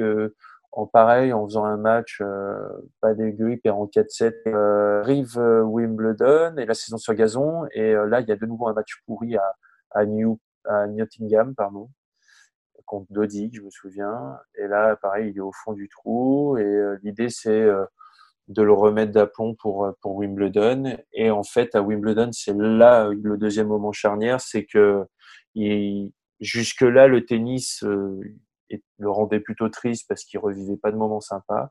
Mais là, il passe de nouveau un tour en Grand Chelem où il bat Marchenko au premier tour. Et ils font finale en double avec, euh, avec Roger Bastin. Belle. Donc, euh, donc ça, c'était génial parce que euh, il- de nouveau, il gagnait. De nouveau, il... et en fait, ça, ça a laissé la place à, à, à quand même, après, des, des moments sympas. Quoi. La tournée américaine, je le rejoins à Atlanta. Il bat David Ferrer, 12e mondial à Cincinnati. Il- enfin, voilà, il y a des nouveaux, il y a des moments sympas qui se passent. Et, euh, et bon, voilà. Après, c'était, après, après, ça a été plus ou moins euh, la vie de circuit normale pour, pour, pour n'importe quel joueur où il y a des victoires, des défaites. Voilà, Comment au départ, euh, dans ces qualifs de, en Italie, plus euh, sur le gazon là, à Nottingham, tu arrives à faire la part des choses et à pas trop prendre personnellement le fait qu'il gagne pas encore et à te dire putain ça se trouve c'est de ma faute tout ça. Comment tu gères à ce moment-là? On, on peut pas gérer. C'est, bien sûr que, mais j'ai envie de dire, euh, il faut prendre personnellement. Parce qu'on est dans la même galère, quoi. On est ensemble euh, là-dedans, quoi. Donc, euh, il n'y a pas de distanciation à avoir. C'est, des moments trop forts. Il peut, il vit le- c'est tellement violent pour lui, il peut pas en voir en face quelqu'un de lui qui, euh, qui prend du recul et qui, il faut d'abord prendre en compte ses sentiments et ses émotions et, et puis après avec ça, ok, on avance et, mais il faut qu'il y ait un moment de, Enfin, moi, c'est comme ça que, que j'ai que j'ai que j'ai vécu j'ai vécu les choses, quoi. Il faut qu'il y ait un moment un, un, moment de partage, euh, que ce soit. Enfin, on peut pas ne, si on partage les moments de douleur, on va plus, encore plus mieux partager les moments de, de, de, de joie et de bonheur. Donc voilà, ça, ça, ça a fait partie où il a senti que bah ok, on est ensemble là-dedans. Euh, donc euh, déjà, ça donne aussi confiance dans le travail qu'on va essayer de mettre en place, quoi. Et c'est le double, tu as senti qu'il l'a vraiment relancé à, à gagner, à aller de l'avant? Le double a fait du bien. Euh, c'est cette sensation que le tennis pouvait encore le rendre heureux, de vivre des grands moments et qu'il en était capable, de, de, il était de nouveau capable de vivre des grands moments. Donc ça, c'est ça, c'est génial. Ça prend du temps, quoi. Et euh, quand on est le, la tête dans le guidon, on, on a parfois tendance à l'oublier. Et là, on l'oubliait. Mais euh, mais ça prend du temps et finalement, ça en a pas pris tant que ça. Ça a pris euh, cinq mois, quoi. Avec une blessure, avec une rechute au mollet de, de deux mois, quoi. Donc, euh... ouais. Tu sentais que tu étais en train de prendre une petite revanche, de kiffer aussi quand même le circuit principal, de d'avoir un autre cadre euh, non, enfin, j'étais pas du, j'étais pas trop dans la revanche. J'étais plus dans le putain. C'est génial, quoi. Je profite. Je fais, je, j'ai accès et je vis des choses que que j'ai toujours rêvé de vivre en tant que joueur de tennis et que par euh, mon niveau pas assez bon, je n'ai pas vécu. Là, j'étais plus dans un truc de, bah ouais, je profite et puis j'ai appris quoi. J'ai et puis je me suis rendu compte que ouais, je me suis enrichi, euh, j'ai appris plein de choses. Je dis, ces, discussions avec des, étrangers, avec le, les autres joueurs français, avec ça, c'est ça n'a pas de prix quoi. Tant comme formation, ça c'est exceptionnel. Faire des entraînements avec des voilà, avec des, David Goffin, euh, discuter avec Thomas Johansson, discuter avec euh, ces, ces, ces tu vois, il y a des anciens joueurs qui sont devenus aussi entraîneurs, donc euh, c'est très intéressant de discuter avec eux. Non, c'est, c'est, c'était vraiment, vraiment enrichissant. Sportivement, les deux, trois meilleurs moments que tu as vécu avec Julien sur ces deux ans, c'était lesquels? Oh, bah, euh, alors, c'est, c'est marrant. Alors, bien sûr, il y a, le, il y a la demi-finale euh, de Masters 1000 à Bercy, euh, notamment la victoire en quart de finale contre Silic. Euh, tout, tout Bercy a été dingue. Euh, il y a eu la victoire à, à Mouilleron le Captif en Challenger.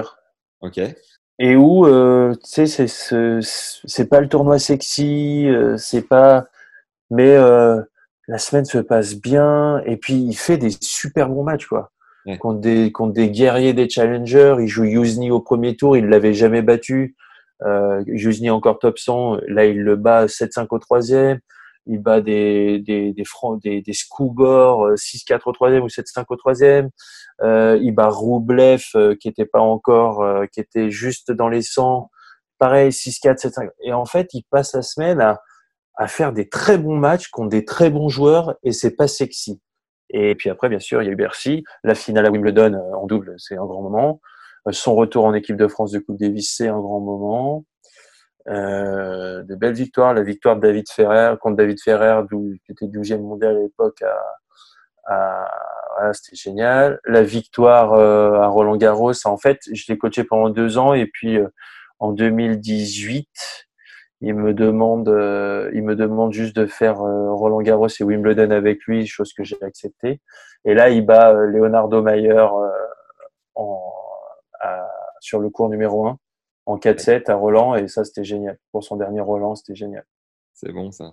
Qu'est-ce que tu penses lui avoir apporté à ton frère? Je pense lui avoir apporté un, un, un, autre discours et un autre point de vue. Où, alors, c'est pas facile à apporter à un joueur ou une joueuse de tennis parce que leur point de vue et leur façon de voir les choses les a nourris très fort grâce à ça. Et ça, il faut pas l'enlever. Mais en revanche, parfois, ce, ce, point de vue ou cette ces convictions-là peuvent être enrichies par d'autres choses. Et ces autres choses-là, je pense que j'ai ouais, j'ai pu lui apporter. Parfois, des, des, situations où il pouvait se frustrer ou, ou mal prendre les choses, bah, j'ai pu essayer de lui montrer que c'était peut-être pour son bien une espèce de, voilà de parfois de recul sur les choses et de qui est nécessaire pour bah, pour pouvoir c'est tellement demandant c'est tellement c'est tellement obligeant comme discipline que, parfois il faut respirer quoi. Donc euh, voilà euh, euh, des, des choses un peu plus tactiques, enfin, j'ai envie de dire sur son identité de joueur, sur son identité de joueur euh, bah, en fait c'était pas facile parce que il est capable d'être très offensif et d'être très percutant, mais ça pas ça jamais dit, jamais euh, Silic, Julien. Donc euh, voilà, il, y a toujours euh, une espèce de où il, arrive, il arrive à être. C'est sa régularité qui l'amène à être offensif. Voilà. Donc euh, voilà, ça c'est parfois il pouvait l'oublier. Donc il y a ça et puis et puis ah oui et puis aussi c'était la prise de conscience que Julien, c'est le genre de joueur où euh, euh si, son, si son intensité physique baisse de 10%, son niveau de jeu baisse de 50%. Okay. Et, euh, et ça, y a, parfois, il y a des joueurs qui peuvent compenser, qui parce qu'ils ont un tel, ils ont des facilités, et, et il n'en fait pas partie. Donc, c'était parfois c'était ça, quoi. C'était euh, d'essayer de lui faire comprendre que bah, physiquement, bah, il fallait qu'il maintienne ce niveau d'intensité-là pour pouvoir maintenir son niveau. Et lui, qu'est-ce qu'il t'a apporté? Il m'a apporté, euh, il m'a apporté une rigueur. Euh... Qu'est-ce qu'il m'a apporté? Il m'a apporté plein de choses.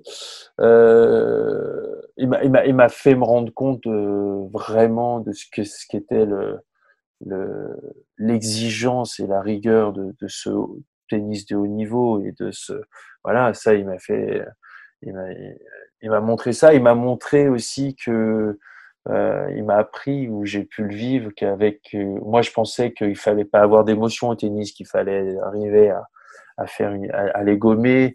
Et, euh, et je trouve qu'il a réussi à quand même vivre les choses intensément et fortement et avec des parfois des sautes d'émotion et mais en mettant de l'affect et que c'était possible de faire des grandes choses avec ça. Donc ça, c'est ça j'aime bien. Pourquoi avoir mis un terme du coup à votre collaboration? Et comment ça s'est euh, bah alors, pour être très honnête, euh, moi je suis j'ai eu le bonheur de tomber amoureux pendant cette période-là. Donc, euh, il s'avère que euh, quand on entraîne quelqu'un à ce niveau-là, ce que je te disais, c'est 35 semaines par an. Donc, c'était trop. Euh, clairement, moi, je, je pouvais pas, ça me pesait vraiment euh, d'être de, si loin de, de, la personne que j'aime. Donc, euh, donc voilà, il y avait ça. Envie de faire d'autres choses aussi, envie d'évoluer. Donc euh, j'ai voulu évoluer dans le monde des médias. Donc voilà, j'ai commenté pour Bein, pour euh, Canal+, euh, pour, enfin voilà, j'avais envie de, de tenter cette aventure-là, chose que j'ai faite, donc je suis ravi. Euh, et puis, euh, et puis ouais, et puis Julien, lui, son année 2018, il la voulait plus light, donc il n'avait pas besoin forcément d'un entraîneur qui fait avec euh, avec sa femme et son fils. Euh, donc, euh, franchement, c'était, ça tombait bien, c'était le bon timing. Si d'autres joueurs t'avaient approché pour euh, te proposer un projet, t'aurais décliné gentiment en disant que. Bah, je me suis posé la question, puis surtout qu'on commençait un peu à me, à me dragouiller, je le sentais, certains joueurs. Et, et, franchement, euh, en fait, c'est simple. Hein. Si on fait le choix de faire cette vie-là d'entraîneur et de cette carrière-là, c'est quelque chose qui vous prend, qui te prend à plein temps et, et, pour toute la vie. Quoi. Derrière, tu peux pas faire. T'es obligé de rester dans ce microcosme-là. Et moi, j'avais j'avais envie d'autre chose et envie de voilà, des choses que je fais aujourd'hui. Alors bien sûr, je continue. J'ai une certaine partie de mon activité qui reste avec le tennis parce que j'aime ça et que je suis un passionné et que voilà. Mais euh, tu vois, aujourd'hui, euh, de produire d'autres programmes qui qui ont rien à voir avec le tennis, euh, de c'est ça qui me plaît quoi. Ouais. Et quel quel joueur te dragouillait à ce moment-là? Ah, je peux pas le dire. ah merde. Euh, Est-ce que tu aurais euh, une anecdote vécue, une ou plusieurs d'ailleurs, avec euh, Roger, Rafa ou Joko des trucs sympas que tu pourrais raconter Trucs sympas que je pourrais raconter, Roger. Roger, trucs sympas que je pourrais raconter. Oui, Roger, il... c'était à Wimbledon, donc dans le restaurant des joueurs. Et euh, il faut savoir que, enfin voilà, dans ces zones joueurs, euh, il n'est pas de bon ton de demander une photo. Les joueurs sont plutôt tranquilles dans ces zones-là, et voilà. Et donc Roger, il y a quelqu'un à Wimbledon d'un entourage d'un joueur qui veut lui demander une photo, et il dit "Je suis désolé, je peux pas dire, je peux faire parce que sinon." Euh, sinon tout le monde va venir et, euh, et, va me demander et si je dis oui à quelqu'un donc euh, voilà et puis il voit qu'on voit la scène Et euh, donc, euh, on est à un mètre et il dit, euh, bah, franchement, euh, tu comprends, euh, je peux, vous comprenez, c'est c'est normal et tout. Il dit, bah, et on lui dit, bah oui, euh, d'ailleurs, tu devrais faire mettre des panneaux interdits, euh, interdits de, de faire des photos ici dans la zone joueur. Et là, il dit, on lui dit, t'es chez toi ici, tu pourrais faire ça. Et il dit, mais, et il nous dit, mais euh, vous inquiétez pas, demain ce sera fait. Et le lendemain, il y avait des panneaux euh, dans la zone joueur qui interdisaient. euh, Incroyable. Voilà, c'est des trucs. euh, euh, franchement, euh, c'est des, des joueurs qui sont très accessibles. toi, dans le vestiaire, ça discute facile. Dans le bain froid. et moi, j'a- j'attendais Julien qui allait venir. Et là, on se connaît parce qu'on a joué les mêmes tournois jeunes. Lui, il avait deux ans de, moins, mais ou un an de moins, mais on avait joué les mêmes tournois internationaux. Déjà, c'est des mecs qui te reconnaissent, ils savent qui t'es, ils disent bonjour. Et puis là, tu vois, on parle, on peut en parler de l'Euro de foot. Et mais très très sympa quoi donc euh, non franchement c'est voilà c'est des les, les, les quatre avec leur personnalité enfin les trois avec leur personnalité différente euh, c'est- plutôt plutôt très sympa Cool, trop bien. Euh, du coup, est-ce que tu peux nous, on va embrayer sur ta, sur ton après, après, après, après Mhm. carrière. Est-ce que tu peux nous raconter la jeunesse d'échange? La jeunesse d'échange en fait euh, c'est le fruit un peu de de mes passages euh, je suis passé par toutes les chaînes de sport en, France à un moment ou à un autre et euh, donc je me suis dit j'avais toujours une petite frustration je me suis dit moi si j'étais euh, si je devais parler tennis, j'en parlerais pas comme ça, ou je ferais ça ou ça. Et après, chacun son point de vue. Et il y a des, il y a des comment, et des, des problèmes et des enjeux qui, voilà, qui, qui peuvent parfois euh, empêcher de faire certaines choses. Et je le comprends tout à fait. Mais en, mais en tout cas, je me suis, est arrivé le moment où je me suis dit, bah moi, je veux créer mon, mon programme et, et, mes, et mon, et ma, ma patte. Donc c'est comme ça qu'échange euh, est né. Et puis après, je voulais, je me suis dit, bon, ok, euh, l'échange est né, mais euh, il faut que, faut que je commence fort, euh, juste avant Roland Garros. euh, donc j'ai envie de, j'ai envie d'avoir Yannick. Et en même temps, il y a, tiens, j'ai le livre là sur mon bureau. Il y a Marion Bartoli qui sort le, le livre, euh, son livre, c'est un renaître, et qui était en promo. Et je la vois s'exprimer. Je trouve qu'elle s'exprime bien. Et, euh, voilà. Et je me dis, putain, ça peut être bien et j'ai- j'ai j'ai envie de parler d'une certaine façon de tennis et je j'ai l'impression que je peux vraiment le faire. Ça va être un, c'est un super euh, partenaire et sparring partner de discussion, quoi. Ouais. Et ça a pas, ça a pas loupé. Ça, ça a pas loupé. Euh, Ça a été génial. On m'en parle encore de cet épisode. Et puis Yannick est très vite arrivé. Euh, L'équipe a repris euh, des bouts de l'interview d'Yannick. Et puis c'est euh, Eurosport et m'a contacté euh, pendant Roland Garros l'an dernier en me disant voilà, on aimerait euh, collaborer avec toi là-dessus. Et puis après, il y a eu Deep Impact qui est arrivé aussi. Et puis voilà quoi. Yannick, il y a une, il y a une anecdote euh, lunaire où il raconte euh, la fois où sa, je sais pas si c'est sa femme actuelle ou son ex-femme, euh, a ressenti euh, le, le grand-père de, de Yannick, tu sais. Et, euh, Ah oui, oui, oui, oui, oui, bien sûr, bien sûr. il termine, il termine pas sa femme actuelle. il termine l'interview en disant si on refait un autre épisode, je te raconterai la fois où j'étais sur mon bateau et j'ai vu un ovni en plein milieu de l'océan. Ouais, ouais. Ah, mais c'est monstrueux. Il l'a vu, hein, il, te le, il te le garantit, il l'a vu. C'est énorme. Euh, Ouais, ouais, ouais. Où est-ce que tu veux voilà comment est né l'échange. Où est-ce que tu Hein veux ce, ce projet? Je suis en, je suis en plein, plein dessus. Euh, ça va, ça va, ça va évoluer, ça c'est sûr et certain. Euh, il y a, il y a, il y a beaucoup, beaucoup de pistes. Euh, il va y avoir la, la, la piste de l'anglais, il va y avoir la piste des thématiques, des hors-séries. Et c'est pour ça que je suis ravi de, tu vois, moi je, encore une fois, je suis très content et pour échange et que ça existe et, du, et justement du partenariat avec, avec Eurosport. Euh, mais, euh, mais je suis, je suis ravi aussi euh, à côté de, de, de, de, de collaborer avec. Euh, du coup, je me suis vraiment rapproché de l'industrie du podcast et je collabore avec des ingénieurs du son, des sound designers, euh, des compositeurs de musique originale, des compositeurs de musique de film.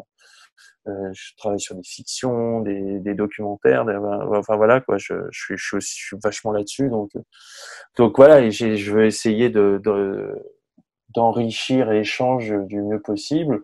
C'est franchement, il y a, c'est super. Je suis ravi. Je suis content parce que les joueuses et les joueurs connaissent le programme, sont ravis de le faire quand je le propose.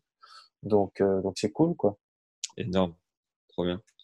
Euh, Deep Impact, tu peux nous en dire un petit mot aussi Le plaisir que tu prends à faire ça Deep, Deep Impact, c'est un, c'est un, un, bonheur. Déjà, c'est, je suis ravi de partager ça avec un, un ami, je peux le dire, euh, qui est Arnaud.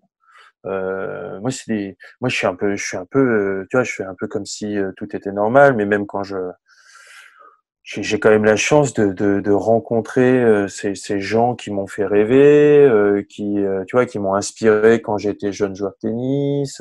donc ça, c'est génial, tu vois. Le, j'en ai j'en ai présenté un avec avec Cédric Pioline. Cédric Pioline, c'est à l'époque de la génération Sampras Agassi. C'était lui qui était, enfin voilà, moi j'avais les mêmes tenues que lui. J'adorais ce joueur, quoi. Donc donc, euh, donc voilà, c'est un, bonheur de, de, de, collaborer avec ces gens-là. Euh, Deep Impact, je suis, ravi aussi, euh, réécrire un peu l'émission, euh, proposer des choses à Deep. Euh, je suis ravi de collaborer avec l'équipe Aérosport, euh, notamment Sébastien Petit et Quentin Guichard. Et, et puis, et puis, bah voilà, manque de manque d'actualité tennis, donc l'émission s'arrête pour l'instant. Euh, la situation économique euh, est ce qu'elle est, et donc c'est compliqué aujourd'hui pour euh, pour faire pour faire cette émission là, pour la continuer. Mais mais pareil, je suis sûr qu'on va on va réussir à, à trouver un, un, format et quelque chose qui va qui va voilà qui va quand même nous faire parler tennis parce que le, le tennis nous manque et, et donc voilà il faut qu'on il faut qu'on quand même qu'on se bah, qu'on se nourrisse un petit peu de, du sport quoi. Yes. Pour terminer l'interview, j'ai quelques questions de fin euh, qui élargissent un peu le spectre, euh, euh, du tennis pur. Quel est ta, ton plus gros regret, si je puis dire, relatif à ta carrière professionnelle jusqu'à maintenant? Que ça soit sur le circuit ou, ou dans là, dans ce que tu vis ces dernières années Est-ce que tu as. Quel, est quoi? Ton plus gros regret relatif à ta carrière professionnelle? Cette balle de match contre Joao Souza. J'aurais pu dire j'ai battu un top 100. Et ta plus grande euh, réussite, ta plus grande fierté? Ma plus grande fierté. Ah, ah ma, ma, plus grande fierté, il y, en a deux aujourd'hui, c'est euh, d'avoir créé Échange et, euh, et d'être euh, et d'être édité par Plomb, qui est une grande maison d'édition pour un livre. J'ai hâte de vraiment de le sortir et d'avoir collaboré avec avec un, un, immense écrivain qui est Laurent Binet, qui est foot tennis d'ailleurs. Quelle est ta définition de la richesse? Je, je, je, suis assez riche pour ne pas avoir à, à, pour ne pas arriver à la définir. Voilà. si tu n'avais pas été joueur de tennis, si le tennis n'avait pas existé, tu penses que tu aurais fait quoi? Oh, J'aurais été gardien de but, j'aurais gardien de foot. Euh, Qu'est-ce qui te rend heureux aujourd'hui à la fin de la journée?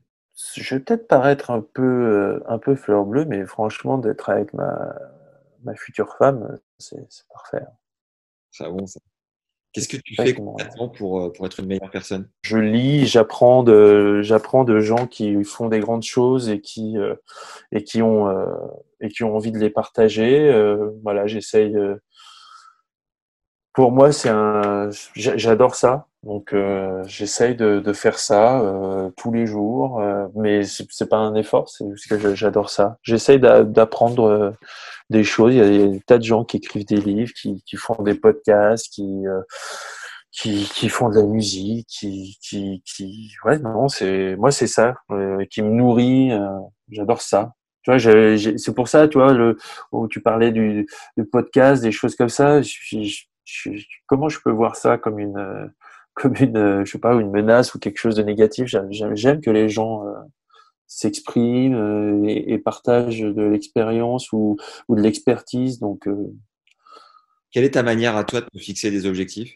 C'est assez simple. J'ai il y, a, il y a un objectif, c'est une envie, ça part d'une envie, ça part d'un de quelque chose qui, qui, est, qui est dans le champ de vision, qui titille, et puis euh, et puis qui se concrétise. Et puis au bout d'un moment, c'est ok, d'accord, euh, il y a ce point là-bas. Euh, quelles sont les étapes euh, pour réussir ce, ce point-là? Voilà. Et en fait, très vite, je suis dans le, je suis dans le quotidien. Ça, ça, c'est très important. C'est que en fait, euh, parfois, je, on peut se laisser un peu décourager par la distance où on voit le truc un peu trop loin. Et en se concentrant sur le quotidien, tu vois, jour par jour, euh, je pourrais te montrer, tu vois, j'ai des plombs, des trucs. Euh, c'est les choses à faire et voilà. Et elles prennent le temps qu'elles prennent. Après, c'est bon, parfois on a le droit, on est plus plus efficace euh, que, que, que ouais, on peut être plus efficace certains jours. Il y a des jours où on n'est pas bon. Il faut accepter ça. Tu disais que tu avais un tableau avec des, des plans, des étapes, des machins. Ouais, tu sais, des, des, des, les choses à faire, quoi, tu vois, j'ai toutes mes, Ah bon, j'ai tout, toutes mes, tous mes trucs à, tous mes trucs à faire. Yes. Euh, un talent caché. Je crois que tu joues de la guitare, non? Ouais, je joue de la guitare, bah, tu vois, elles sont là, elles sont là. Énorme. Je t'ai appris à La quel euh, J'ai appris, euh, j'ai appris à 10 ans, et puis, euh, ouais, non, à 9 ans, et puis, euh, j'ai arrêté, là, toute ma, toute ma période de Pôle France, tout ça, j'avais arrêté. Et puis, euh, à 16 ans, 17 ans, je suis hébergé pour un tournoi de tennis, encore le tennis. Il y a une guitare et je la reprends et, euh, et je, je, je- j'ai rejoué les choses, euh, les choses que j'avais apprises, puis du coup, j'en ai appris d'autres. euh, et puis voilà, c'est à ce moment-là que j'ai repris. Le plat que tu cuisines le mieux? Oh là, mais là, avec le confinement, j'ai j'ai j'ai progressé en cuisine. C'est quelque chose de, de très très bien. Euh, Qu'est-ce que j'ai fait de bon? J'ai fait un shirashi maison saumon thon. Non, saumon avocat. Voilà. Ah bon, Ça, j'ai fait ça. Et j'ai fait un dos de cabillaud meunière. Très très bon aussi. Oh, bah, on est sur du poisson. Avec un petit beurre, euh, un petit beurre euh, blanc euh, citronné, ciboulette, euh, très très bon. Ouais. Merveilleux ça. Euh, tu parlais de lecture juste avant, un livre qui a marqué ta vie? Un livre qui a marqué ma vie, euh, il y en a, il y en a pas mal. C'est lui, c'est la septième fonction du langage Ouais. bah, de Laurent Binet. C'est ce livre-là qui m'a fait, euh, qui m'a fait le connaître et qui m'a fait le contacter pour pour mon projet de livre chez Plomb. Très bon ça. Euh, alors- association avec quelqu'un d'autre et pas forcément tout seul? Parce que Plomb aurait jamais accepté moi tout seul. Alors que là, euh, alors que là, Laurent euh, bah, apporte cette euh, cette expertise et cette référence littéraire qui fait que que pour la, la, la collection des dictionnaires mots, c'est une collection qui existe depuis 20 ans, donc euh, il faut voilà, il faut quand même être armé pour pour pouvoir écrire dans cette collection-là. Donc ça, ça a changé ça parce que parce que c'est comme ça que je l'ai je l'ai rencontré. Et puis sinon, euh, euh, l'amour baroque de René Fallet, je le conseille pour les les amoureux de l'amour. C'est ce qui m'a euh, fait rencontrer le style littéraire. Voilà, je, me- je me suis rendu compte que ce que- de ce que c'était le style en lisant ça. Voilà. Est-ce que tu as un film référence et ou une euh, découverte récente pour euh, cette période? Euh, alors, film référence, bon, il y en a plein. hein. Il y a Les Évadés, euh, Good Will Hunting. Euh, ces- films-là, c'est ouais, c'est pour moi c'est du lourd. Euh, découverte récente, euh, c'est une série documentaire sur Netflix. C'est Tiger King. Ok. Bon. Tiger King exceptionnel sur un, un quinquagénaire euh, gay du fin fond de l'Oklahoma euh, qui est fou des pistolets et qui euh, est patron d'un zoo où il a 120 tigres et euh, et après il, ça, ça ça part en ça part en sucette complet. Euh, Il faut il faut le regarder. Euh, c'est neuf épisodes, c'est exceptionnel. Voilà. D'ailleurs, Euh, C'est un à- documentaire. Hein. Ouais. J'ai pensé à toi euh, en, en- faisant la, ta présentation. Aujourd'hui, tu as une euh, série sur euh, Michael Jordan qui sort là sur Netflix. Ouais. Je vais, je vais, je vais je vais m'y atteler, ouais. Ça pourrait être très cool ça. Je vais m'y Le, atteler. Le concert le plus ouf auquel tu es assisté? Concert le plus ouf, euh, il y, a- il y en a, il y a eu Muse euh, au Stade de France. Au Stade de France, euh, le Rolling Stone, c'était il y a deux ans. Ouais. Euh, j'étais euh, vraiment, au, j'étais au ras de la, la, la scène. J'étais, j'avais Mick Jagger à, à 3 mètres, quoi. Ça, que campé devant le Stade de France pour pas euh, mal, pas mal du tout. devant? Comment t'as fait? Hein? T'as campé devant Ouais, j'ai, c'était, non, non, c'est un, c'est un, un, un pistonnage euh, honteux et, scandaleux de quelqu'un qui, qui, qui m'avait invité. et J'étais euh, vraiment euh, dans- je te dis, dans ce, ouais, dans ce carré-là où, où c'était à 3 mètres, quoi. Est-ce que tu pratiques la méditation? Euh, ça m'arrive. Ça m'arrive. Euh, la méditation, voilà, la respiration, on va dire. voilà. Ok. La plus grosse période de doute de ta vie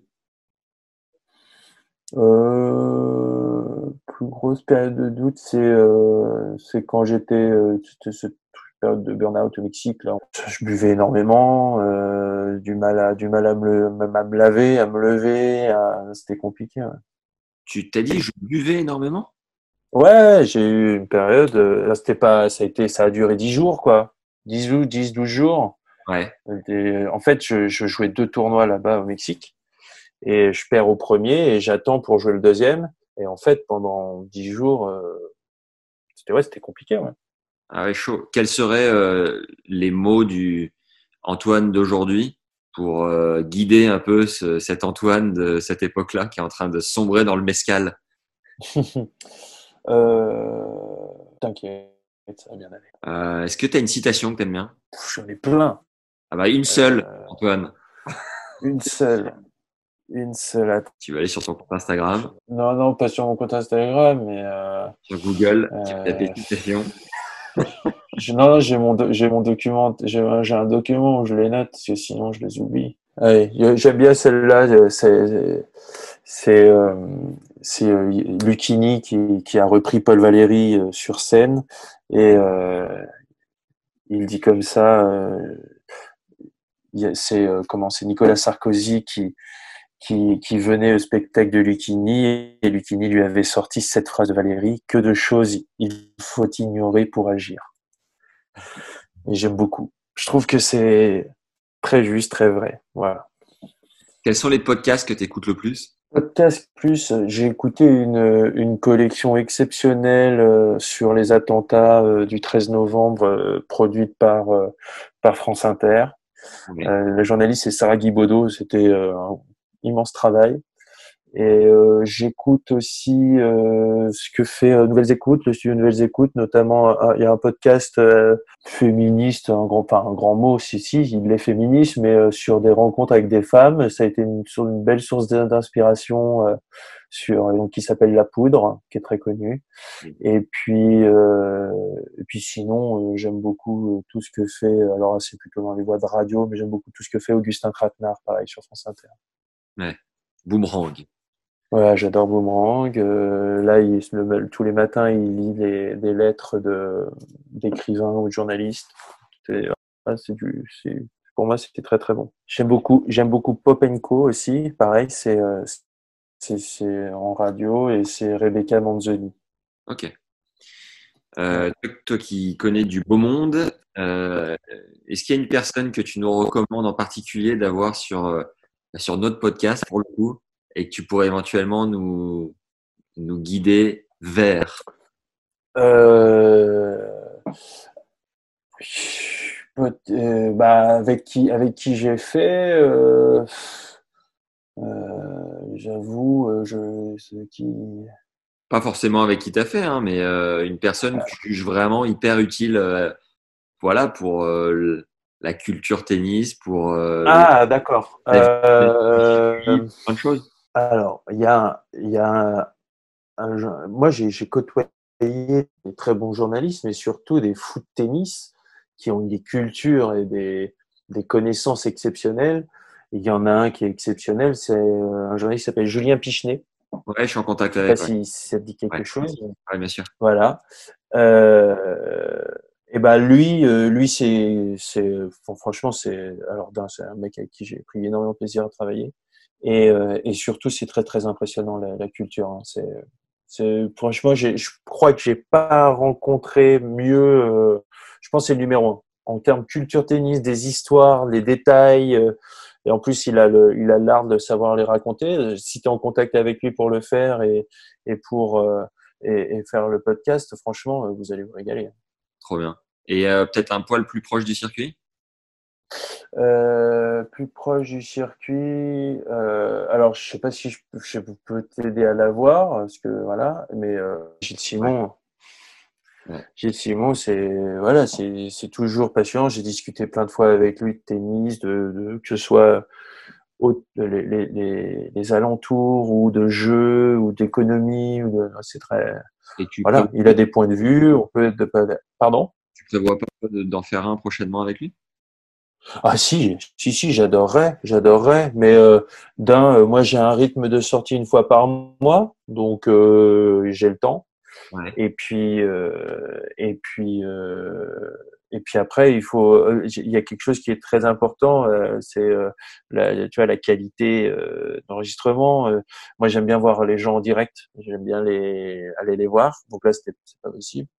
Euh, papa, petit scoop, je devais faire Tony Nadal euh, juste avant le confinement. J'ai pas pu aller. Je devais aller à Majorque et tout. Et euh, Gilles, je pense que ça peut être très intéressant. Ouais, carrément. Bon, bah, trop bien. Qu'est-ce que le truc le plus dingue qu'on puisse te souhaiter, euh, Antoine, pour terminer? Hmm, Plus dingue. euh, Qu'est-ce qu'on peut me souhaiter? Le plus dingue.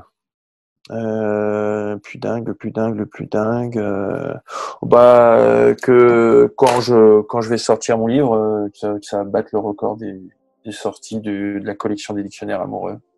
Très bon. Ça.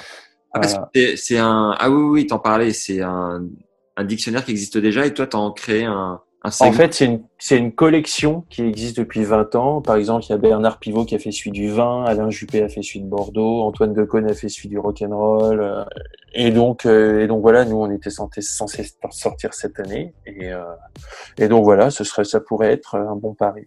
Voilà. Bon, ça. Euh, bon, bah, génial. Merci beaucoup d'avoir joué le jeu, d'avoir pris le temps. Merci, c'est gentil. Ciao, Allez, à la prochaine. à bientôt. Merci d'avoir suivi cet épisode avec Antoine. Je te rappelle que son livre Dictionnaire amoureux du tennis est à gagner par tirage au sort. Le lien est dans la description. Viens me dire ce que tu as pensé de l'épisode en commentaire. C'est un régal de te lire et en plus ça aide à diffuser notre travail. Parce que ça améliore l'algorithme de l'épisode. Voilà, tu sais tout. Pour nous aider encore plus, continue sur ta lancée, mets-nous un like si t'es sur YouTube. 5 étoiles sur Apple Podcast, la mec qui nous permet de rayonner dans cette jungle des podcasts. Spotify vient aussi de s'y mettre. Et si t'es comme moi et que tu préfères cette plateforme, mets-nous 5 étoiles dessus. C'est tout en haut et ça prend 2 secondes. Maintenant que tu as bombardé de likes et de commentaires sur toutes les plateformes, c'est ta mission d'ambassadeur qui commence. Envoie cet épisode à un pote à toi qui est parti aux US ou qui a envie d'y aller, ou un pote qui aime de près ou de loin le tennis. T'as reconnu le bouche à oreille, notre arme fatale pour faire connaître notre chaîne de podcast. Alors balance, transfère, abonne, relance tes potes et surtout, ne lâche rien. Merci, merci, merci. Merci aussi à Hugo pour ton dernier tip sur la plateforme Tipeee. Ça fait chaud au cœur de se sentir soutenu. Tipeee, c'est un endroit où tu peux nous aider financièrement à hauteur de 2 euros, soit un café par mois ou plus, si le cœur t'en dit. On peut même aller jusqu'à une pinte, admettons.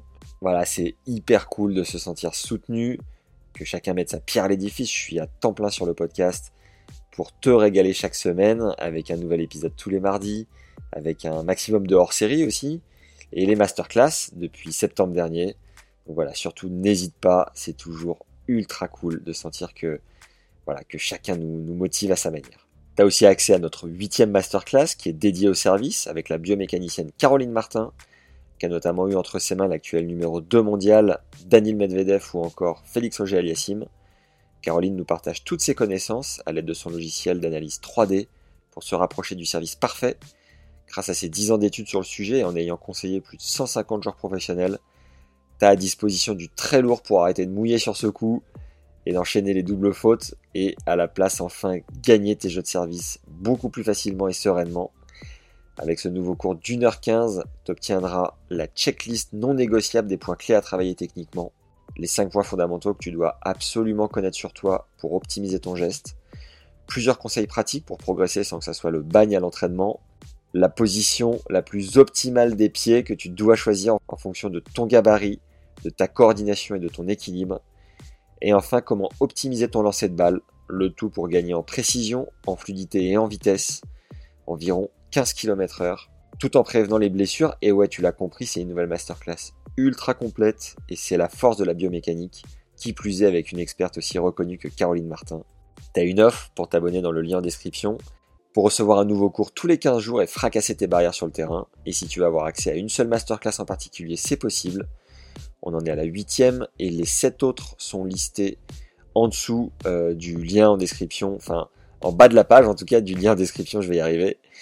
Tu peux les commander donc en scrollant tout en bas ou alors en m'écrivant à max@tennislegende.fr. Si tu veux remercier notre invité du jour, c'est possible de le faire sur Insta. Fonce d'ailleurs à Antoine Beneteau. Et si tu as des idées de partenariat ou autre, n'hésite pas à m'en faire part sur LinkedIn à Max Zamora, z a m ou sur Insta à Max Emilia le tout attaché. Je réponds avec grand plaisir à tout le monde. C'est tout pour aujourd'hui. Merci d'être encore là. T'es vraiment une légende. Et merci pour les bonnes ondes. Prenez soin de vous et à très vite. Ciao.